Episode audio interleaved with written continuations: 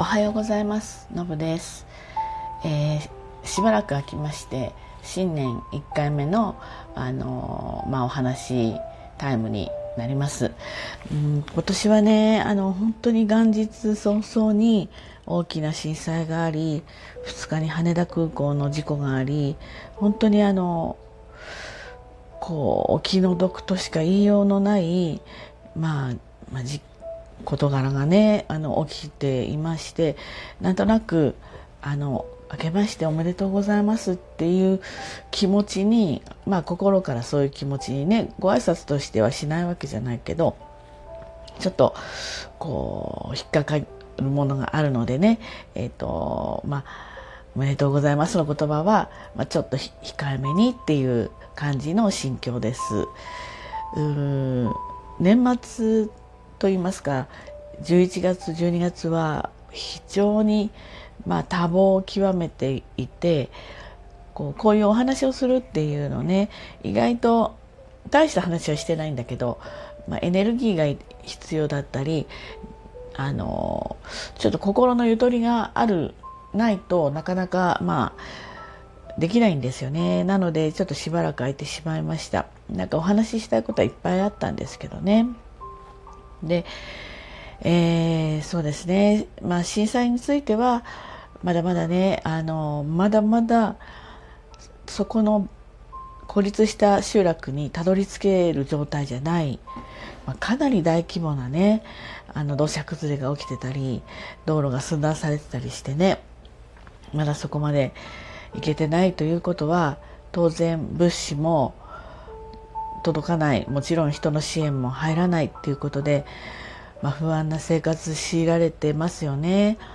あのお家とかの損壊が多少ね少なければあのお正月ですから食料品などをね皆さん備蓄というか準備されてるからそういった意味では本当だったら、まあ、もうちょっとお食事とかねあのできてたと思うんですけどほとんどのお家がね半壊または全壊でしかも余震の規模が大きすぎますよね。もう他のエリアだったら本本震っていうの、うん、ぐらいのレベルの余震が何何回も来ていてしかもトータルすると1,000回以上の余震がね襲っているようでどんどんどんどんちょっと持ち越えたえていたお家がどんどん脆くなっていて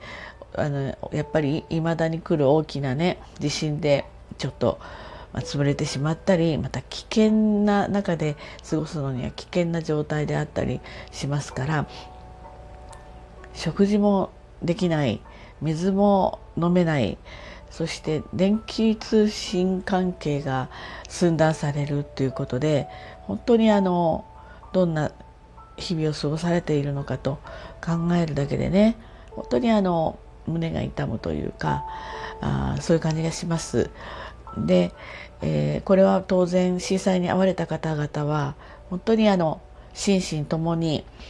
かなり疲弊している状態かなって思うんですね。でこの方たちは本当に実際のサポートが早く届くようにあの、まあ、物物理的なものだけじゃなくて経済的なお金の面もねあとはメンタル的な面もあの手厚いサポートをねなるべく早めに行き届くように、まあ、国も自治体も、うん、頑張ってほしいなというふうにすごく思います。でやっぱりあの東日本の時と同じようにさまざまななんていうか映像が流れるじゃないですかお家がね倒壊してたり地震の映像だったりねそして2日の羽田空港の事故ですねこちらも機内の様子78分の動画が出てましたね本当に緊迫した状況だったんだなっていうもうどれだけ恐ろしかっただろうかっていうようなあの映像もありますよね。でどうしてもどういう状況だったのだろうと見てしまうんですよね。で、うん、これが結構いろんな方々のちょっと心の中を少し蝕んでいるようなんですよ。あの何て言うんですかね、うん、それってあのやっぱりその当事者たちじゃなくても少しメンタルが知らない間に削られているそうなんですね。ですのであったこととして1回目で確認しておくっていうのは悪くないと思うんですけれどもあのあまり見すぎない深い追いしていろんな映像を見すぎないっていうことが大事なのかなと。でそれたちはですね、まあ、ある意味、うん、精神的なものからいくと、まあ、まあマイナスのネタですよねポジティブな明るい話ではないですよねですのでネガティブな、えー、映像例えば0が普通だとしたらネガティブさがあのマイナス10だったらやっぱりこんなご時世にと思うかもしれないけどプラス5とかプラス10っていう楽しい映像とかあと自然ですね。そういったものだったり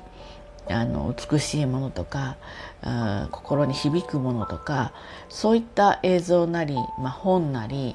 視覚的にとかね視聴覚視聴的に視聴覚っていうかな的にそれを補ってあげるってことがすごく必要かなというふうには思います。そういったことを踏まえてあの支援をしていくそれは心で応援するのもいいですし今個人の支援はあの NG なので例えばお金義援金を送るとかそれから来たるべきね日のために、えーと、ボランティアあの皆さんね被災された後その地域に全国からいろんな方々が集まってボランティア活動して復興していくじゃないですか。で、えーと、今はいけないんだけど登録はできるみたいなんですよね。ですので積極的に登録してその時のためにすぐに行けるように、うん、荷物とかの準備をしたりそれから情報収集してそういう場所に行くためにはどういうものが必要かなどね、えーと、そういうことを準備して、えーと、待っているというようなあのプラスに転じる行動とかあと思考回路とかそういったものを大事に我々ねその被災の場所から離れた人たちで何かをしようとしたいと力になりたいと思ってる人たちはこの準備をしっかりしていくことが大事なんじゃないかなというふうにすごく思っています。何しろ本当にあの大変な状態にあると思いますのでね。またその今回の羽田空港の事故もあれは起きてはいけない事故ですけどやっぱりその現地にね支援物資を空路で、えー、持っていこうとしていたあその途中に起きてしまった、まあ、悲しい事故ですのでね。あのこれはうんうんだからといってそのいろんなことがゼロなるわけじゃないんだけど例えば何かを聞き逃したとか誰かが見逃したとかそういうことがゼロになるわけじゃないんですけど、えーと、やっぱりそういう中で起きてしまったことなんで非常にそれも胸が痛むことかなと思います。で、えーと、責任のあの場所を特定していくというのは次への同じような事故が起きないための、えー情報として、えー、さらっていくっていうのはすごく大事なんだけど犯人探しですよねこれはすべきじゃないんですだまあ誰がミスったかっていうのはまあ大事なんだけどそこがあのポイントじゃないんですよね。えーと、どういうことでみんな不真面目にやってるわけじゃないのでどういうことでこういうことが起きてしまったかっていうところのそれを追求してで、えーと、それをなくすしていくために、えー、ヒューマンエラーをでもヒューマンエラーをカバーするものやっぱり人間の感覚とか人間同士の交信とかそういうことでもありますからね。あのそれが悪いわけじゃなくそれが正しい、えー、正確な情報をもたらすっていうこともあるので、えーそれが一概に悪いわけじゃないんだけどやっぱりあのダブルでね今これだけ AI だとかまあさまざまなあのことが発展してますから人間の力とそういったものの力を合わせてなるべくその落ちる落ちこう抜ける抜ける穴がないようにこれからあのさらに対策を取っていってほしいなと思っています。なので犯人探しして吊るし上げていくこの人が見逃したじゃあ家族まで嫌がらせのなんかなんていうのかあの書き込みとかそういうのはもうね本当死んでもやめてほしいっていうふうに思ってますのでねあのぜひぜひ、まあ、なかなかそうは言っても逆にそれそこを探してやる人たちもいるから、まあ、それはもう本当にあの人としてあまり生きてる価値がないと 私は思うのであのぜひできるだけそういうことにはならないように、えー、な世の中になってほしいなっていうふうには思います。ということでちょっと今日話がすごいバラバラになったんですけれどもあの、うん、なかなかちょっと複雑な年明けになってしまいましたけどね、えー、今年も一年皆さん元気で過ごされるようにお祈りしています。ではね今日も一日頑張ってまいりましょう。じゃあねバイバイ。